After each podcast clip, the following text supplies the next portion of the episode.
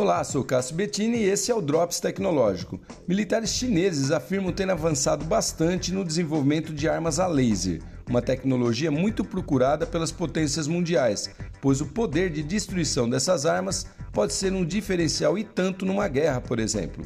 Graças a um sistema especial de resfriamento do laser criado pela Universidade Nacional de Tecnologia e Defesa do país, eles dizem que é possível manter a precisão dos disparos com o feixe de laser por tempo infinito, podendo assim causar grandes estragos.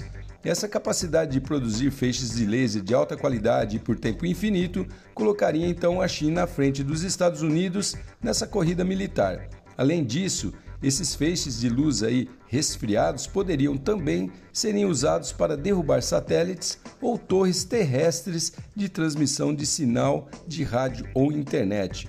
Olha só, vamos vendo, hein? Sou Cássio Bettini compartilhando temas sobre tecnologia, inovação e comportamento. Até o próximo.